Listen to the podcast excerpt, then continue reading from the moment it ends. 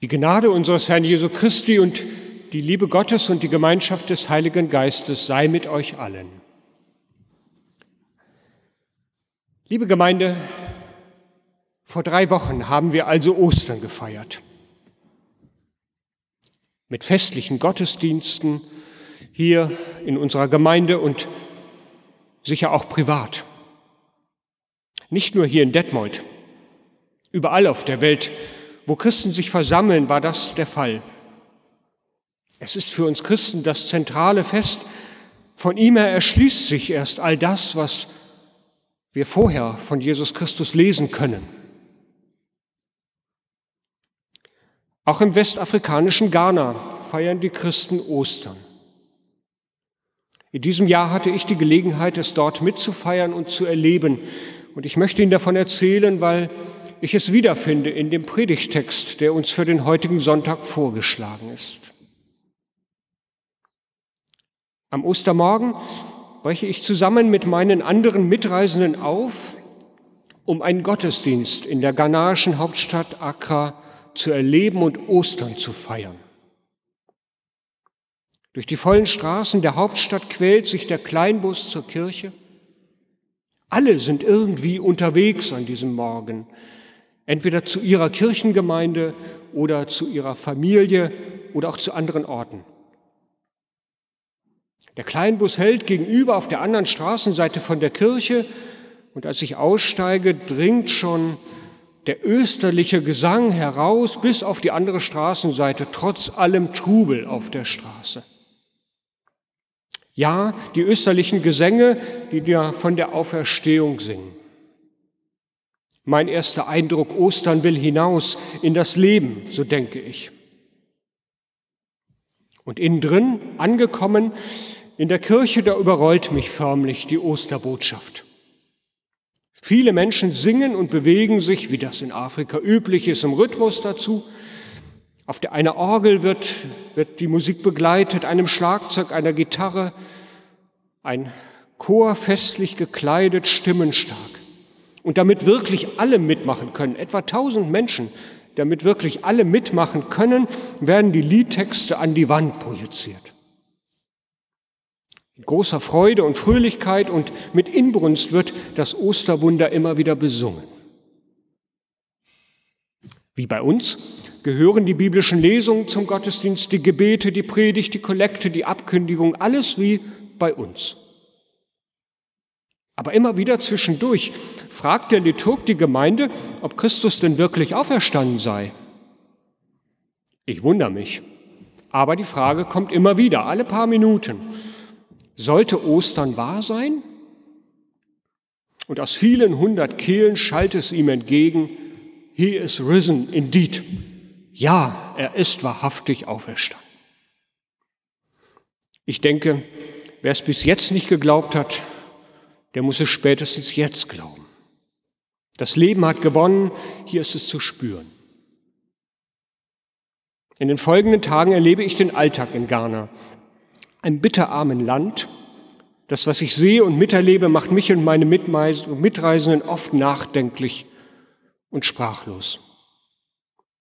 Ich verstehe immer wieder neu, warum Menschen sich unter größtem Risiko auf den Weg nach Europa machen. Aber ich erlebe eben auch Ostern mittendrin, im Alltag. Inmitten dieser Welt, die für uns europäische Besucher unvorstellbar mühsam, erdrückend schwer ist. Ich erlebe Menschen, die von dem Glauben getragen sind, dass das Leben am Ende doch gewinnen wird. Die es an ihre Häuserwände schreiben, auf ihre Autos draufschreiben, wenn sie ein in Europa ausrangiertes ergattern konnten. Die Botschaft des lebenden Christus. Überall ist es zu lesen. Ich erlebe Menschen, die aus diesem Wissen unvorstellbare Kraft gewinnen. Sollte Ostern wahr sein? Yes, he is risen indeed. So klingt es in meinem inneren Ohr sofort wieder nach von Ostern her. Seit einer Woche hat auch mich der Alltag wieder eingeholt.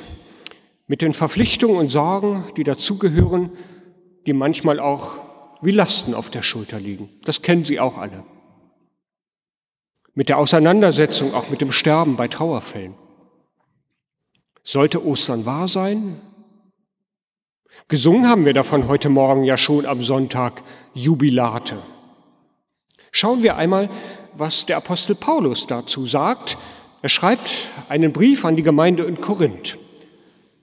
In unserem vorgeschlagenen Predigtext heißt es im vierten Kapitel des zweiten Korintherbriefes,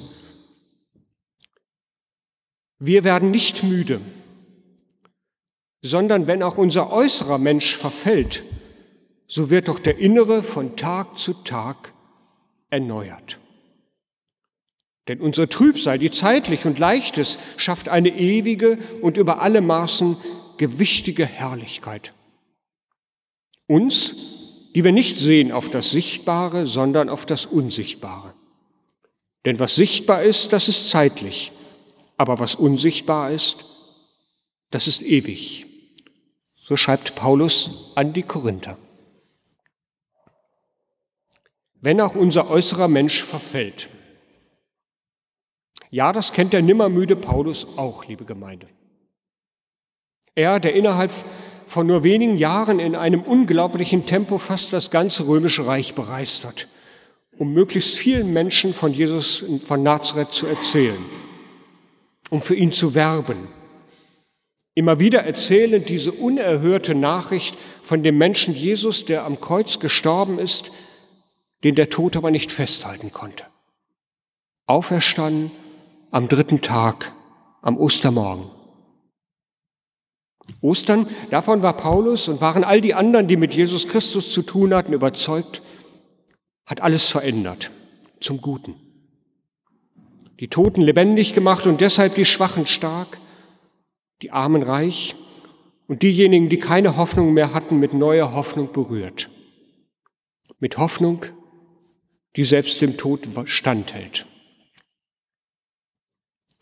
Wenn auch der äußere Mensch verfällt. Aber auch diese andere Seite kennt Paulus eben. Persönlich.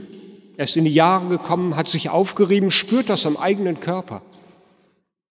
Und er erlebt auch, dass die Botschaft von Ostern längst nicht alle Verhältnisse so schnips einfach umdreht. Da gibt es Menschen, die können mit dieser Botschaft nichts anfangen. Die belächeln sie, die halten sie für Spinnerei.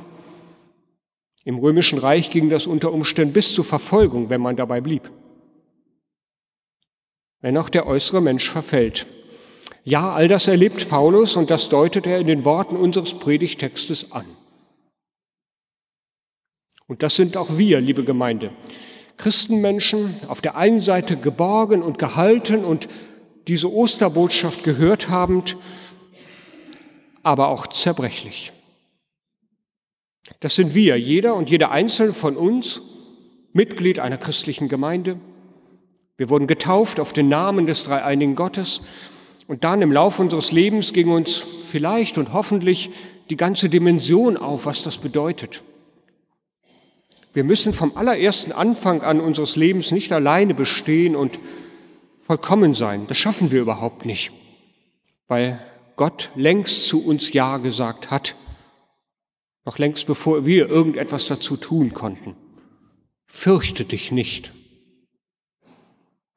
Und vielleicht erfahren wir in der Tat so manches Mal, dass Gott Wirklichkeit ist, dass er in diesem Jesus von Nazareth am Karfreitag und am Ostermorgen wirklich die Dinge gut gemacht hat mit uns, mit dieser Welt, weil wir gespürt haben, wie sich Christus an unsere Seite gestellt hat.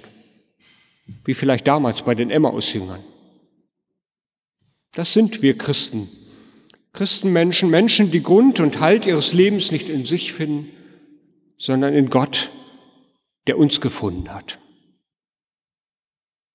Und doch, ich habe es eben angedeutet und Paulus kennt das, wir leben nicht im Paradies, sondern in unserem Alltag mit all seinen Problemen, die uns manchmal schwer zu schaffen machen, die uns aufreiben, zerreiben, vielleicht sogar im schlimmsten Fall, bis nichts mehr da ist.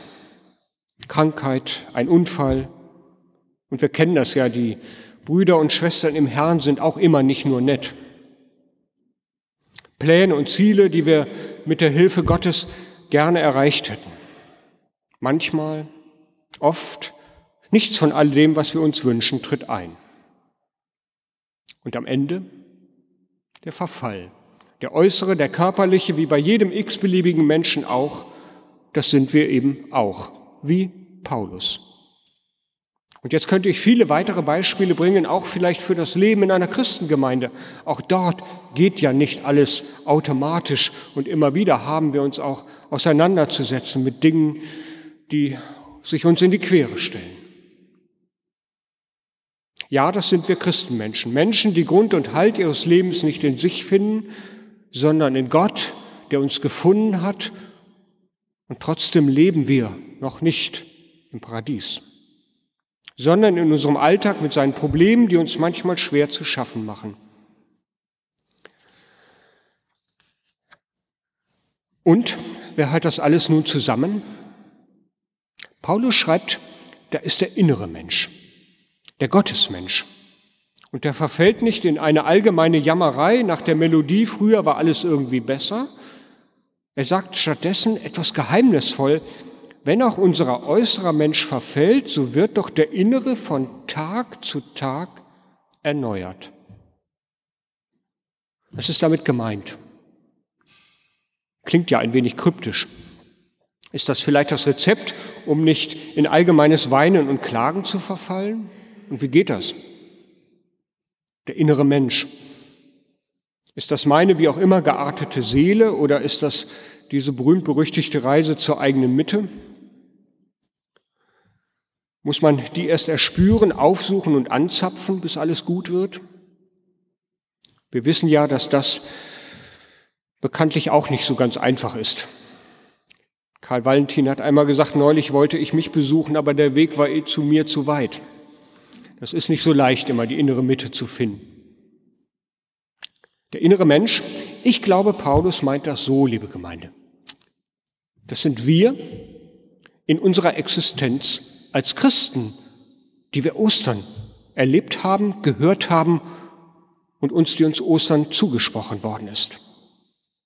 Das ist unser Vertrauen, das wir nicht machen können. Es kommt von oben, von dem Unsichtbaren, von Gott her in unser Leben.